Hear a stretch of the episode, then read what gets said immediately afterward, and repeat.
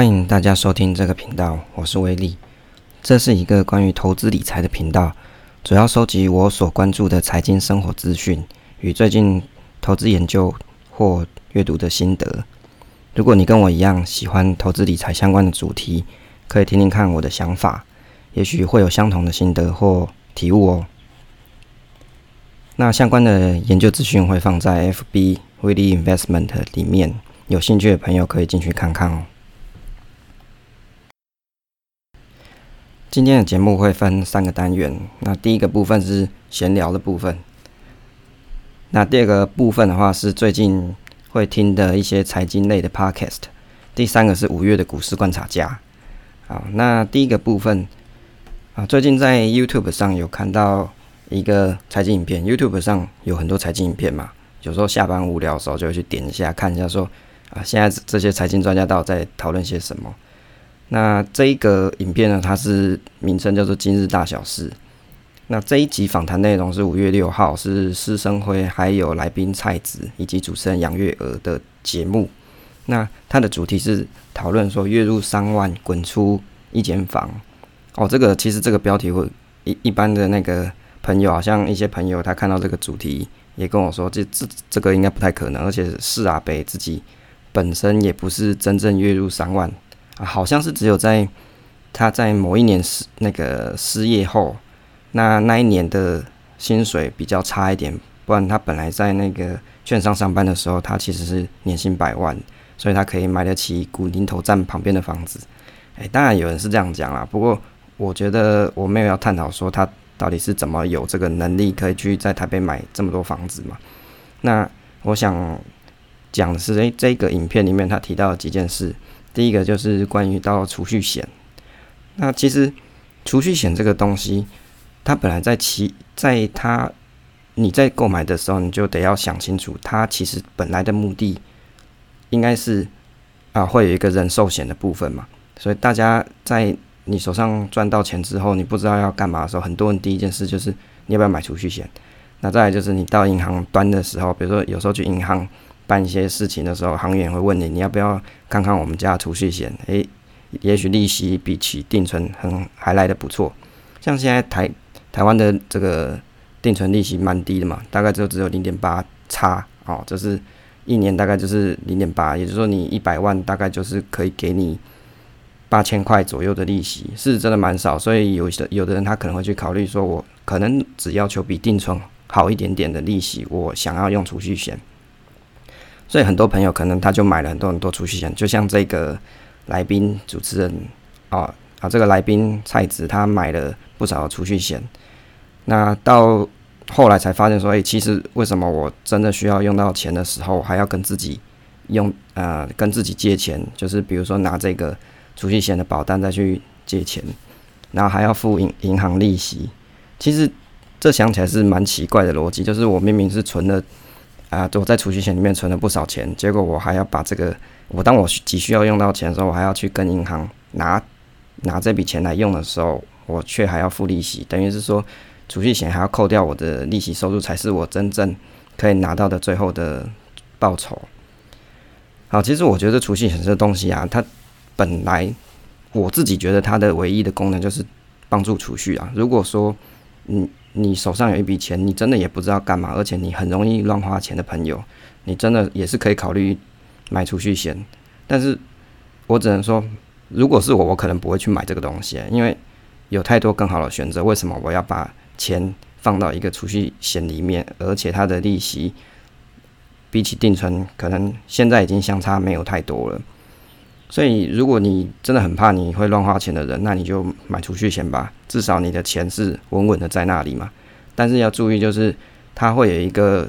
那个条款，比如说你在某某几年之内你去解约的话，是会要赔到本金的啊。当然，我觉得这个就是优点也是缺点啦。啊，基本上有这个条条款的话，你才会认真的储蓄嘛，对吧？要不然如果你放着稳稳的，你想拿就拿，你就不会那么。这么认真的把这个钱放进去，对啊，会赔你才会存得住嘛。所以我觉得他就是基本上就是让你可以好好存钱。那再来就是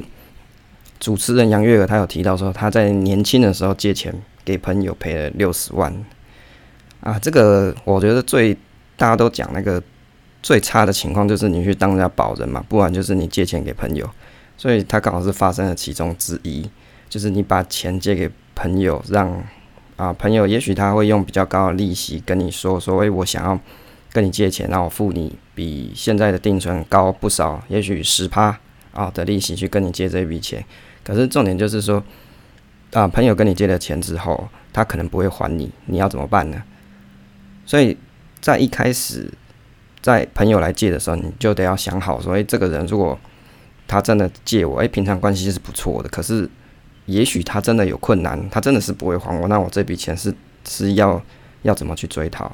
所以我，我觉得很多人在借钱给朋友的时候，其实你第一件事应该是想说，你到底有没有能力去借别人钱，而不是急着先把钱借给别人。如果这笔钱像这个主持人杨月儿，他有说这笔六十万钱本来是他辛苦存的钱，可能是未来要做结婚啊，或者是其他的结婚后的规划使用的，所以这笔钱对他来说是很大的钱，所以他钱被朋友 A 走不还了，他哭了三天三夜。所以我觉得其实这个就是花钱买教训啊！如果这个这笔钱大到你会哭到三天三夜，你干嘛去借人啊？其实我想想，这个是不是不合逻辑啊？对吧？所以，如果你说今天我借一百块给朋友吃个饭，或是借个一千块帮朋友，或是两千块帮朋友挡个这个月的生活，我觉得这个无妨嘛。就算你就当做做善事，就是送给人家嘛。但是如果这么多钱五六十万的，我其实我也想不透为什么要去借人。当然，主持人的想法是说，哦，因为啊他贪图那个利息，所以他借人。可是大家搞清楚啊，你今天借钱给别人，你又不是银行，你也不不是黑道，你要怎么去讨这笔钱呢？所以这个在借钱给别人的时候，首先先想想自己有没有能力，以及这笔钱的 worst case 你拿不回来的时候怎么办？好，那当保人也是一样意思。好，他这个影片里面第四点是提到说那个买房啊。就是施阿北告诉大家说，年轻人不要怕买房，第一间房子要买你可以买得起的房子。诶，基本上这个论点我是认同。如果你是需要房子的人，而且你需要住房，就是比如说你组一个家庭，你真的不想要因为租房子跑来跑去，因为因为租房子它有一个问题，就是在于说房东他有权利随时收回你的房子。如果说你的合约期满了，他可以随时叫你搬家。那或者是这个租房的品质，一般来说，在租房的情况底下，你不太可能会有比较好的生活品质，除非你要花很多的钱去装潢，或者是你要花很多的钱去买一些家具进来。但你都是租房，你怎么可能去做这么多装潢以及购买家电的部分呢？所以基本上租房的生活品质还有它的稳定性，一定会比买房来的差。那所以买房也不见得是坏事，但是我觉得很多人其实，在想到买房的时候，他都会想到说：“哦，现在房子好贵，其实都买不太起来。”但是我会想先问你一个问题，就是说你有做了功课吗？你知道说现在的市场行情在哪里吗？那你这一区你想买的地点哪边是比较便宜的地段吗？再来就是说，你到底手上有多少钱可以去买你适合的房子的价位？所以在买房之前，大家先不要有一个先入为主的观念，就是说我是年轻人，我买不起房子，我可能月入三万，我买不起，所以我就不要买好了，我就整天靠北说，哎，我就是买不起。其实这个也不是这样子啊，你还是要去研究一下房地产的状况，以及你这个收入你可以负担的情形到底是到哪个房子的价位。比如说你月入三万嘛，你扣掉一些生活所需，你可能剩下一万块，那这一万块。你先不要想投资嘛。假设你今天目的是要买房，那你可以想好，我一个月贷款一万，我可以买什么样子的房子啊？当然前提是你要先存到头期啊，这个就不用讲。那我们讲是说，贷款之后你的生活现金流，你大概要规划多少可以去购买一间房子？所以房房子在购买的时候，首先你除了有一笔本金当做头期之外，再就是你要有一笔固定的现金流可以去缴纳这个贷款。所以有这笔。啊，也就是说，你不要买到太贵的房子，让你的生活现金流支付不出。那如果支付不出的时候，当然你就会觉得很痛苦啦。比如说，你买了很贵的房子，结果你一个月只有一万块现金流可以去做缴房贷的动作，那这个很贵的房子，它每个月要吃你两三万，那你怎么活得下去呢？所以在买之前一定要先想清楚，那你自己可以支付的这个现金流缴纳贷款到底是能力到哪里，能力到哪里，规划到哪里，这个是理财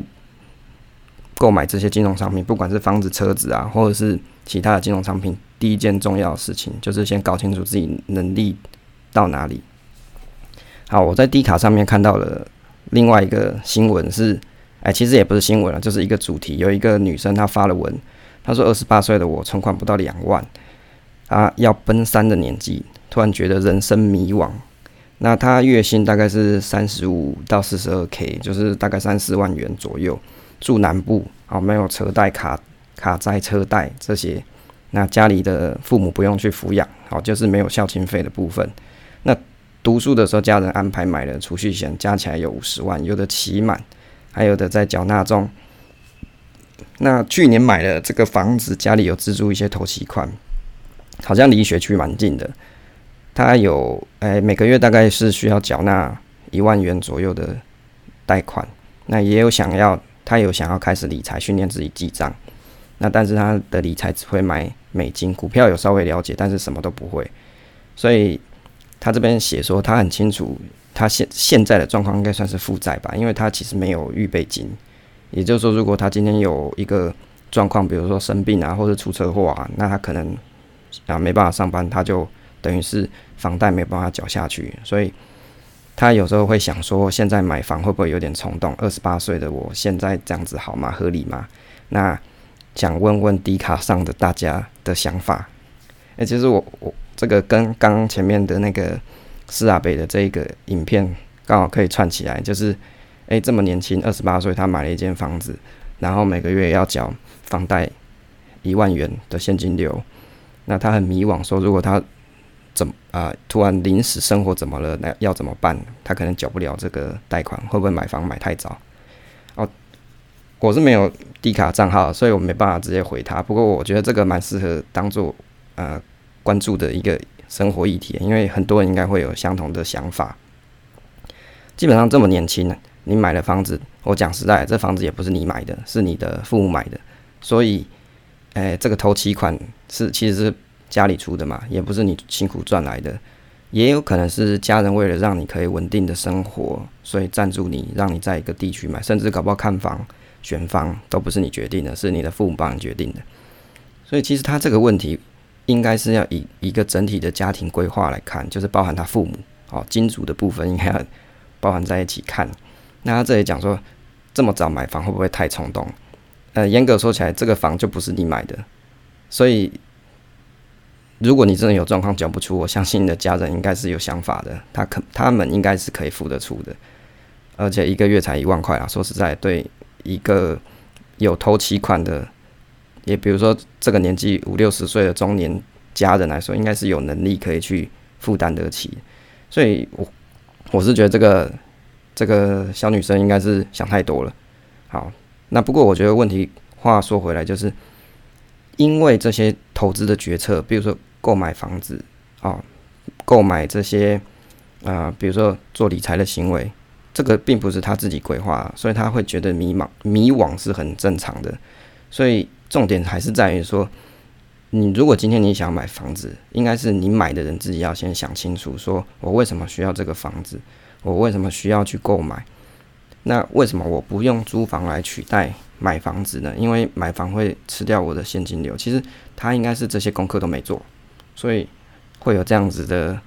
啊烦恼，就是说我可能手上也没有预备金，那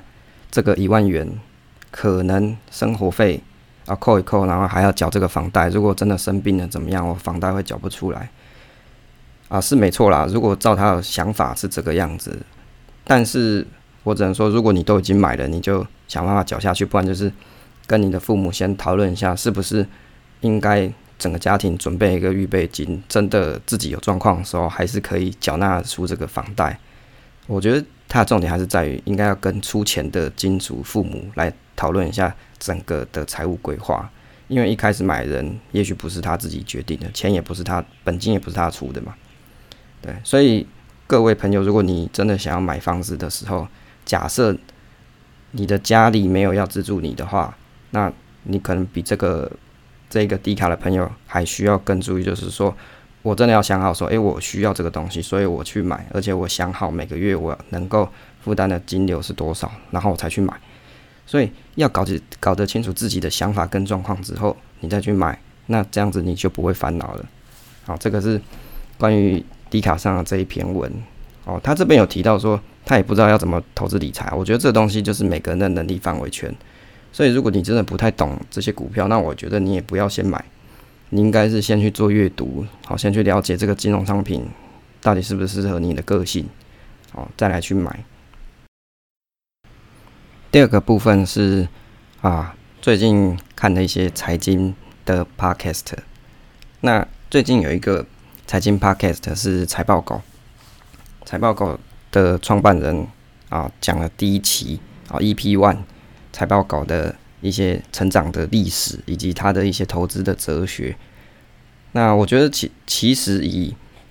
啊他的介绍哦啊，首先我们先讲一下财报狗是干什么的。财报狗它是收集以及整理现在台湾上市上柜公司这些财务金融的资讯，它用图表化的方式去做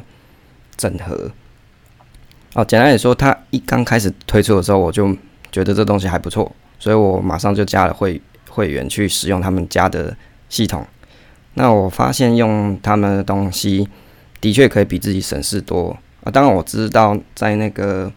啊正。啊，期交所哦，应该说证交所，其实它也有类似的一个财报的平台，也有数据化，也有图案可以去看，看诶这个整个股票的趋势。不过，我觉得他们家的网页还是有一些优点，是这个政府的网页没有做的。所以，如果大家对财报分析有兴趣，也是可以去用看财报狗。啊，不过啊，今天讲是说，诶。他们突然做了 podcast，好，关于这个投资的相关议题。那我大概目前是看了 EP one 了啊，听了 EP one，那分享一下心得。但这里面是讲到啊，这个创办人是 Jeff，哦，共同创办人啊，基本上他就是最就是老板啦。这里是讲到说他创办财报狗的一些小故事，那以及说他认为怎么去做投资，他的投资方式我大概看了一，我大概听了一下。他的方式是去看说，啊，他选他想选的标的有哪些值值上面的值化分析，比如说财报上面的优势哦，或者是从财报上面去看出一些公司的成长性，然后再去做买进，然后看他会去看一下产业整个趋势。那最重要的是，这个他想要购买的这个标的最近是不是有一些催化剂啊，比如说。啊，比如说近期疫情的关系嘛，相关像什么康奈康纳香啊，或者是一些防疫概念股，它的股价显而易见的就会涨了起来。当然，在消息一开始、一开始、一开始之前，你可能就要买买入的人才会有这一波赚头。所以，类似这种啊催化剂，可以让他想购买的标的可以快快速的增长增值。所以，简单来说，如果我们用简单 SOP 来看的话，它就是透过公司的基本的财报分析去做考量啊，判断公司是不是有成长性，有没有获利性，再再从这个整个大环境的趋势去看，目前是不是有催化剂的部分，可以帮助这个公司的股价啊高升啊。那再就是，他有告诉大家说，你投资的时候不能够只看数据，还要去看数据背后的原因，比如说你成长率如果提升。好就是好，那衰退就是不好。其实这个这个并没有说一定是这个样子。他这里是提提到说，大家要多去看看过去的例子以及同类的案例，去看看说未来会怎么发展。其实我一开始在投资的时候，我也是这样想，哎，就是说我要去看这个公司到底，首先第一个是财报到底稳不稳定，那再来是每年是不是有获利，比如说 ROE 啊、股东权益报酬啊，或是 ROA 啊、资产权益报酬啊这些，到底是不是适合。去做购买，但我觉得公司获利稳定是第一个必须要考考量的。再来就是说，这一个产业如果我要买的话，我会去考虑到说，它到底是不是一般人会有的需求，这个产业到底是不是很被这个社会所需要。对，所以我所以我觉得在购买这些股票的时候啊，财报只是一个检核的门槛，真正的关键点还是要看说这个产业它的目前的市场需求性。还有未来的发展性，这个是比较重要。不过这个 Jeff 他这边提到他的投资方式是这样，就是质化分析，然后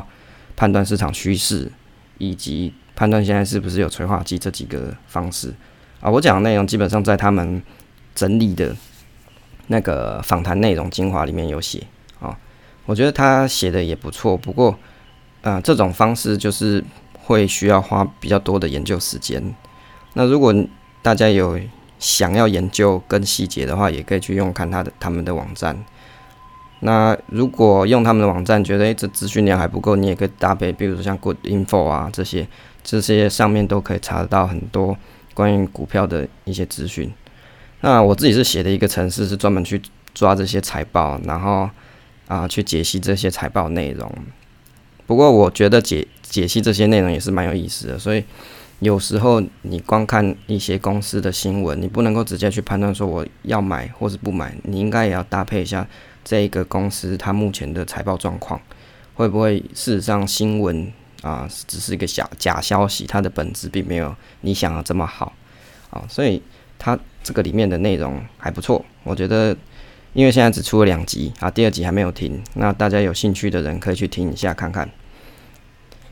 那再来第二个 podcast 是比较久的，是 JG，哎，JG 的，我一直觉得 JG 的讲话是一个很有怎么说很有魅力的人，就是他讲的东西有点像鲁鲁修，你知道吗？鲁鲁修就是一个卡通片，就是他讲什么你就做什么啊，很有说服力，可以让你真的去做这件事情的一个卡通片。那我觉得这一句他关于这些股市的投资研究，他的广播叫做呃。操盘者的广播电台啊、操盘手的广播电台。好，所以我，诶、欸，它的内容主要也是在讲一些你在做投资前的一些心理的状态。他没有告诉你名牌，但是他跟你讲的主要是一些心法的部分，告诉你你可能会有哪些的啊，比如说遇到股市大跌、股市大涨，你可能会有哪些的心理状况。那遇到这个心理状况的时候，他会有一些建议给你。那我觉得他其实这些建议听起来都。还蛮有道理的，所以我真觉得他是一个蛮有说服力的人。好，所以他的影呃他的那个广播啊，跟 YouTube 有时候我会去听一下啦。那最近他在《镜周刊》上面有写了一篇文，就是比对啊，就是告诉你一个存股的两大盲点的一篇新闻。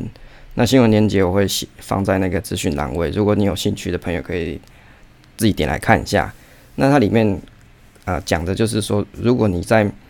存股的过程的时候，要注意说你你的择时这件事，就是选择时间点的这件事。他说到，如果你是从二零零九年开始存到二零一九年，绩效是最好。那如果你是二零零六年存到二零一六年，绩效会很差。啊，如果是二零零四到二零一四，绩效会非常差。他这里讲的是说，很多人认为说存股不用看高低档啊，光看不同的进场点，心理成本就不一样。所以随时买固定买是致命策略啊，基基本上我觉得这篇文搭配他的广播一起去理解会比较容易一点，因为就 JG 他的想法来说，他认为进股市就是赌，所以他一定要暴赚，要暴赚他才愿意进市场的意思。那这边，所以其实严格说起来，我认为他根本不会去做存股这件事情啊，但是他写这篇文只是跟大家说，你在买的时候。很多人他是定期定额这样子买，然后不要去选时间点。基本上他认为这个是一个致命的策略，因为你的心理成本就不一样。然后存的人可能会忽略掉你当时当你遇到大跌的时候的一些亏损的人性反应啊。所以他有一些建议，比如说你在买在比较好的景气区间里面，那然后要注意公司的经营状况。这些其实我觉得他写的都是蛮 common 的议题啦。那严格说起来，我认为他的操作方式比较偏向是趋势动能法，就是说，他判断一个趋势往上的时候，他确定往上的时候，他才会进入市场去做交易。那要买就是他要暴赚嘛。当然，我是不知道他是怎么暴赚，因为他的课好贵哦，一堂课好像要我我无聊 Google 的，好像也要两三万了，不确定。好。所以我是没有去买他的课，但是我听他的广播，我觉得有的东西是可以当当参考。不过有的朋友是说，他的新他的那个广播啊跟书啊，基本上都是在嘴，也没有对账单。诶、没有错，严格说起来也是啊，他是没有贴这些东西。但是我觉得他讲的一些交易的心理的一些分析啊，应该说交易的心理状态，还是可以参考一下啊。毕竟人家的交易是比我多，还是有一些学习的方式。如果他还有在推新的那个广播内容的话，我应该还是会听一下喽。那这边推荐给大家去做一下参考。好，第三个单元，五月的股市观察家。好，这个。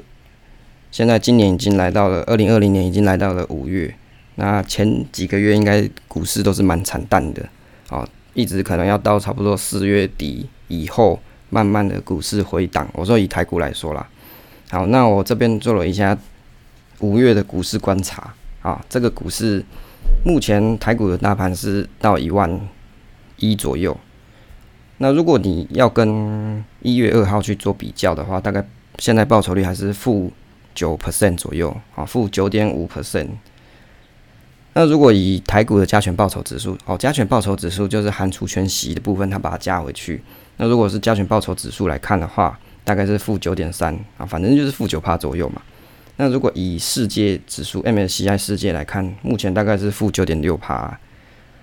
那如果你购买的是啊 VT 啊，或是 VTI，像 VT 目前是负十一趴，VTI 是负七趴。那买零零五零的朋友跟年初比起来，目前是负十三 percent，SPY 的部分是负七趴，这个是公开数据，啊，我去 Google 抓的，好，所以也就是说，以现在来看啊，目前回回档的水位大概回档了三分之二左右，啊，因为大概还有十 percent 还没有回档，如果以台股来说的话，不过，呃。对，差不多啦，差不多三分之一左右。那目前我看哦，这个 PTT 很多新闻出现的，像是一些，呃，讲说哦，他在大跌的时候买了多少多少，然后现在报酬不错，然后贴的很，呃，有些有有些人就会开始贴这些文，那就是讲说他大跌的时候买进，报酬率不错，这个是一种生存偏差啦。简单来说，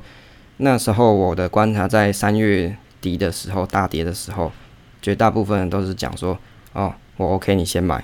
啊，因为因为没有人知道到底会不会继续跌下去啊，所以这个有点算是马后炮了啊。你那时候买了赚钱，现在就来贴说我赚了大钱，好像我很厉害。其实真的也不用这样，你你真的赚钱你就默默赚就好了，对吧？你贴到这个上面来给大家看说，哦，我那个时候加码怎样子？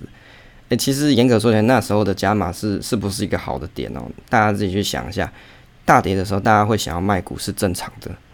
哦，这是人性，因为你根本看不到未来啊。那个股价一天一天比一天低，心里会焦急啊。比如说你可能资产马上少了，哦，像这次年初的大跌，三月的大跌，大概整个市场跌了三十 percent 左右，你一百万剩下七十万，你心里会不会觉得很紧张？很多人应该会觉得很紧张吧。所以你应该会想要去停损，我认为这个是很正常的事情。所以大跌的时候，根本勇于买进的人根本就是勇者，好吗？所以大部分人会什么时候去买股票，或者是在整个市场已经回升、确定回升，甚至景气一片欣欣向荣的时候才去买。哦，也就是说，像现在一万一的时候，哦，很多在 FB 上面的朋友就会开始发文，所以现在应该买什么好？是要买金融股还是 ETF？可是投资就是这样子啊。你在大家觉得状况不好的时候，你也不太敢买。那等市场状况好的时候，你才想要买。这个时候买其实都有点晚了。如果你真的要做择时购买，就是选择时间时机购买的的话，现在显然不是一个最好的时时间嘛。因为已经涨到一万一左右。那依照最近的盘势来看，涨上去就掉下来，涨上去就掉下来，它根本站不稳。所以在这个时间点，你买上去。那你就要有长报的准备嘛。如果是你是看好这间公司的经营状况，而且它跌，诶，从三月大跌下来之后，目前回升的力道还没这么够，那你你觉得还有机会去加码购买，那你可以在这时候买。但是不代表说其他的都是哦，一定是要自己研究过这个功课，这个这个你要购买的公司它是啊经营状况不错才会才会这样子买，而且现在股价还算低廉才买。好，所以我啊，我整理了几个问题。第一个就是说，大跌的时候到底应不应该去买股票啊？这个真的是每个人的想法不一样。如果以我来想啊，我觉得最简单、最不用烦恼的投资哲学就是定期定额单笔加码这件事情是比较容易做到的。哦，怎么说呢？因为有很多人他不买股手会痒，对吧？你不买股的时候，你的钱一笔放在那里，然后像现在那个中央银行的定存利率只有零点八四嘛，所以很低啊。所以很多人会想说，我就要把钱拿去买股票，或者要去买其他的金融商品。那如果你是这样的人，你是有每个月固定一笔存款，或者一笔现金流，你想要做做股票购买的话，那大跌的时候你该不该买呢？我觉得比较简单，就是你就是每个月定定扣一笔金额，那你有你每个月的这个现金流，你扣掉定扣的金额之后，你可以把它存到另外一个户头嘛。你存起来了之后，到大跌的时候，你自然就有一笔资金做加码的动作，这样是比较简单，你不会去失去市场啊，就是一个每个时期的 step 哦的成长的机会，你也不会失去大跌的时候的机会。当然，照逻辑来说，最理想状况是。我存了一笔钱，存了好久，然后我就等到大跌那个时间点，我就一次买进，然后等它回升，我就变大富翁啦，是不是这样讲？问题在于就是你根本不知道什么时候大跌，好，再再来就是大跌之后什么时候会回升，会不会继续跌下去？没人可以预测未来，所以这个东西是说不准的。那这边给大家建议是，大跌的时候该不该买？我觉得如果你手边是有一笔现金，你可以把这笔现金。在你认为合适的时候，分三批慢慢买进嘛。比如说台股在九千点的时候跌到九千，你可以第一第一批资第一笔资金进去；八千点的时候第一批资金进去；七千点的时候你再第第三批资金进去。就是哦，该更正就是一二三，然后你就分三笔进去，买完了你就去睡觉好了，就不要看。因为啊、有的朋友问说，有有的朋友问我，所以如果你这样三批买完了继续跌怎么办呢？对啊，买完了就买完了，我也没钱了，没钱能干嘛了？就只能等而已啊。所以，如果在你的投资规划已经想好，你的脚本是这样做，那那买完当然就打完收工，然后接着就是等它慢慢的回升。除此之外没有别的想法。哦，当然以我来说，我是有定期定扣，那再搭配这种单笔加码，我觉得这比较适合我的个性。那如果你是喜欢挑战自己的人，那你真的想要选一个很棒的时间点哦，大跌的时候你去买，那你就把你就把你每个月存的钱，就只给它切三笔，然后在大跌的时候，你觉得是大跌的时候去买进，那这样也可以。好，这里这里给大家参考一个投资的想法跟哲学。那为什么我会选择定期定额单笔加码的想法很简单，就是我不想要失去市场成长的机会哦，我不想要失去个股成长的机会，所以我做定期定额。那一般来说，像啊、目前的交易平台有很多是每个月定期定额是一块钱的，比如说像那个元富的小资存领股嘛，富邦啊，富邦你买它的 ETF 也是一块钱专案，当然现现在还在啦，如果有兴趣的朋友可以自己去找。那国泰好像也有一些，但是它没有所有的标的都有，所以市场上面有很多方式是可以让大家去节省你的交易手续费。因为一个月一块嘛，你你就定扣一个月三千块一块，其实交手续费一块真的是很少啊。一年就算你买十二个月，才十二块钱而已。那单笔定扣哦，应该说单笔加码，那这个就是你认为比较好的时间点，你再去去加码。那那当然手续费就是依照各券商的标准啊。那一般来说应该是二十块啦。如果你买很多的话，也许可以有打折吧。好。那还有的朋友在 FB 会问说，现在是应该买金融股还是 ETF？诶、我觉得现在会问这个问题的人就蛮符合我刚才讲，就是市场已经回到一个稳定、欣欣向荣的状况啊。当然现在还是，诶，刚才前面有介绍说，现在其实还是在负九趴的状况嘛，跟年初比起来是负九趴。那但是因为台股现在回到了一万一左右的位阶，那很多朋友会想说，那我应该要现在去买。金融股还是要买 ETF，让我不要再继续错过这个行情。那我觉得这个这个主题是不错，你应该现在要买金融股还是 ETF，应该是看你自己的个性。我我会这样认为，如果金融股的个性基本上就是偏波动稍低，然后殖利率报酬比较好一些，那现就也就是说现金流上面的报酬会好一些啊。哦，这边有一个观念就是，殖利率高不代表这整个股这一个个股它的绩效就是好哦，不是说我今天一个公司的殖利率有有七趴，那我就觉得这间公司超棒，我一定要买。不是，你应该先看一下说这间公司它是不是足够有这个能力，哦，它的营收状况怎么样啊？它能不能够稳定的配发这样子的股息？首先你要先看它是不是够稳定。那整个成长的标的，成长的趋势应该是你的股息再加上资本利的价差，整个才是投资报酬。所以不要只单看殖利率高就进去。一般以我的经验来看啊，在台股的殖利率差不多三到大概七趴左右，算是合理的区间范围。那有的公司它的体质不好，不好，但是它为了要吸引那个投资人买进，它可能殖利率会。会拉高一点，拉到比如说十趴、十一趴这种情况，你不如去看一下它的那个股市的长期趋势线，也许它是长期向下的哦。所以不是说我看殖利率好，我就就一窝蜂的买进去，你还是要看一下这个公司的营收状况以及未来的发展性的状况。好，回到这个问题，就是说，如果你你现在这个时间点你是要买金融股还是 ETF 好？我觉得这是个性啊。如果你怕风险没办法分散的人。你买 ETF 不错啊，就定扣嘛，三千一个月三千买。那如果你想买金融股，你就是觉得它稳定，那有一定不错的股息报酬，那你就买金融股。当然，金融股目前的价格大概都是差不多一张，有的低位接的大概是一万多块，有的是两万多嘛，像兆丰要到三万。也就是说，你可以存到这笔钱的时候，你再去买就可以了。比如说，我就啊一个月只能存五千，那我存四个月有两万嘛，那我就可以去买合库啊、地金这些之类的。好，所以回回到这个问题的时候，你要先知道你自己投资个性，你是觉得说啊风险是不是需要分散？再就是说，股息的报酬对你来说重不重要？如果你觉得股息报酬很重要啊，那你又想要稳定，那你可以考虑零零五六嘛。所以其实标的的选择有很多，在大家在投资的时候，应该要先去想一下自己的个性是怎么样。如果你可以择时找到一个觉得比较好的时间点去购买，那当然是最好。如果你不行，你又不想失去市场的成长发展的话，那你就定期定额啊，那就是比较中用做法，就是定期定额单笔加码，给大家做一个参考。好，继续我们。五月的股市观察家，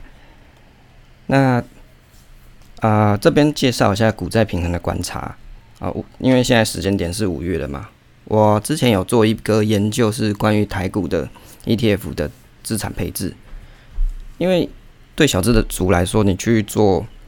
美国的啊，比如说美国的 ETF 的股债平衡，其实光讲讲白了一点，你光会费就要一千多块，如果你本身能那个现金是不太够的人，你可能汇个十万，成本就是一趴了。所以我就想说，那我做一个主题去研究一下，不光是给大家看，也是为了我自己可以去看一下，如果我用台股的 ETF 这些标的去配这个股债平衡的效果怎么样？那三月的时候我又去算了一次，目前五月我再算了一下，那相关的资讯到时候我再贴到 FB 上给大家做参考，这是一个表格啦，用广播形式没办法说。让大家直接看这个表，所以我念一下关键的数据。好，第一张图呢是关于说啊，如果我是做股债平衡，那我搭配的股是零零五零，那债的部分如果选富邦美美债二十，那以股债八十趴，债券二十趴来比的时候，依照现在的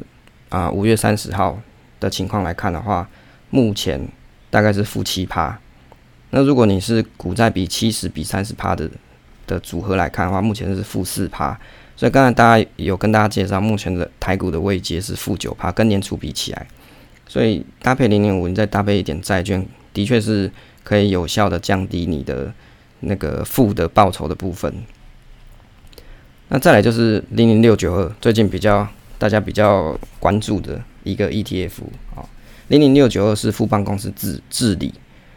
那等于是收集了一百档公司，然后去做它一有一些治理的一些评分标准，去决定哪个公司该留，哪个该剔除。啊，不过我觉得它是一个比较属于广泛型的市场 ETF，它是策略型哦，所以大家在买的时候，这个不像零零五零，它是属于被动的，因为它是含有策略的成分在里面，它会去做公司治理的筛选。好，如果你是使用零零六九二搭配八十趴的股，那二十趴债来说，现在这样子搭配组合，整个资产报酬从年初对比到现在大概是负三点七趴。那如果是七十趴股票，二十趴债券，哦，七十趴股票，三十趴债券的话，现在是负一趴。哦，以零零六九来看起来，看起来好像是比零零五零对于资产波动来说好像比较好一些，就是它反弹的幅度。跟债券搭配起来，看起来效果还不错。那如果第三个图是介绍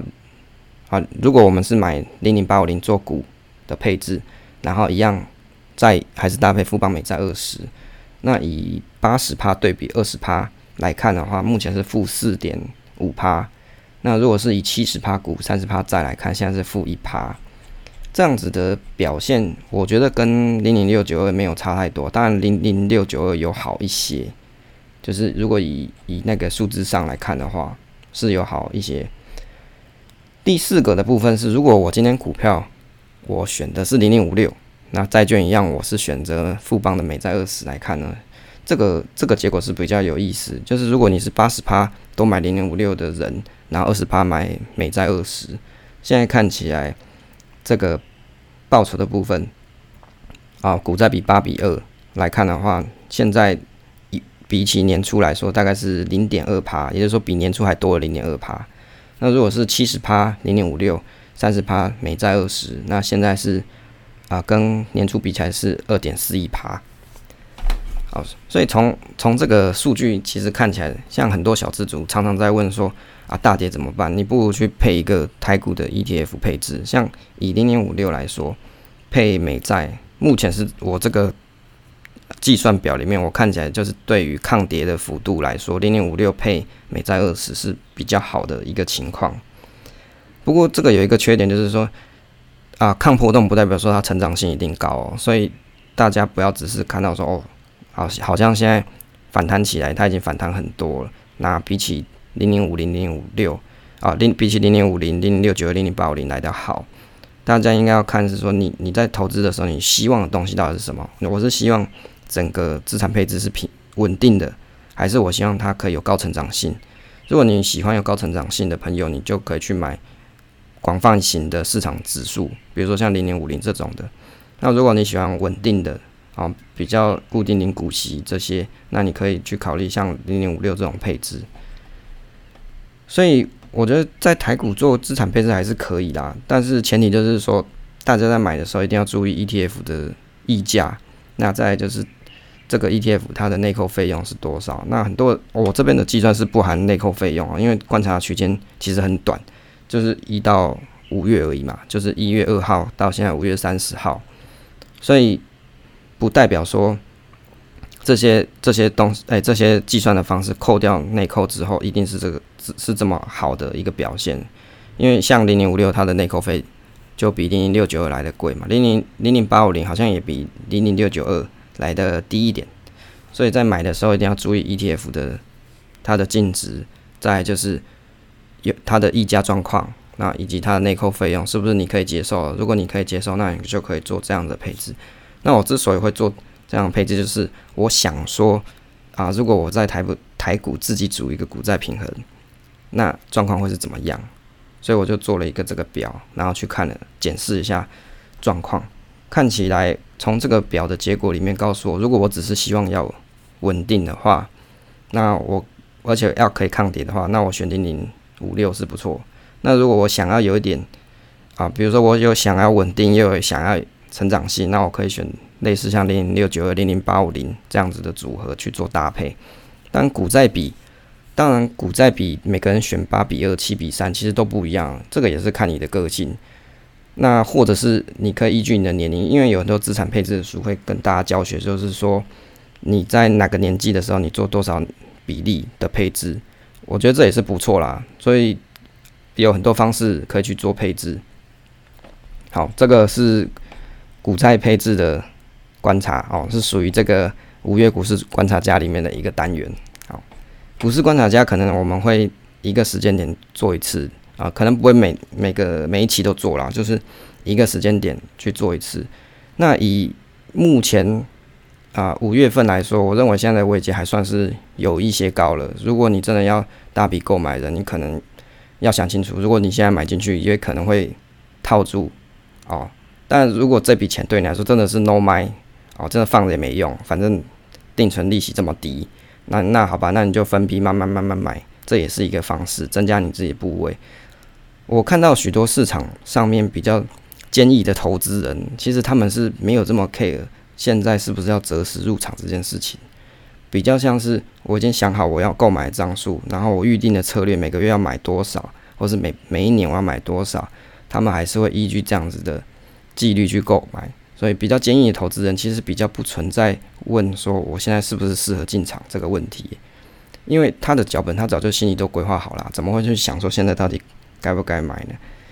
对吧？所以这个问题其实应该问事主你自己，你现在你的投资策略到底是什么？是是不是已经想好了？那这笔钱是不是你需要急用的？如果你不需要急用，你再拿来投资。所以投资。万法归归一嘛，就是你还是要有一个自己的心理的预期哦，还有投资的规划，还有你自己自己制定的脚本，大概是这样。如果像以现在这个位阶来看，我自己的资产配置大概是负差不多四点五趴左右，可能比大盘来的好一些些。那当然也没有比那些大跌的时候敢加码的人来的好。不过我自己认为。我的投资配置本来就不是属于高成长性的，因为高成长性的背后，你就是必须要付出高成长性的一些心力去决定我到底什么时候要勇敢加码这件事情啊，所以这个是每个人的投资哲学不一样，那给大家做参考。好，今天大概介绍了三个主题啊，跟大家做分享。那如果你有其他的，比如说投资上面的资讯，啊，比如说一些投资理财上面的议题想讨论的，你也可以到啊 Apple Podcast 的留言板留言，或者是你可以到我的 FB 专业是 Willy Investment 上面去做留言。那如果看到你的留言，我可以把它汇整一下，再用广播的形式分享给大家知道你的问题。那也许你的问题也是别人的问题，大家都可以一起去一起做参考。好，那这个以上就是今天。然后这礼拜跟大家做分享的部分，那希望对大家有所帮助。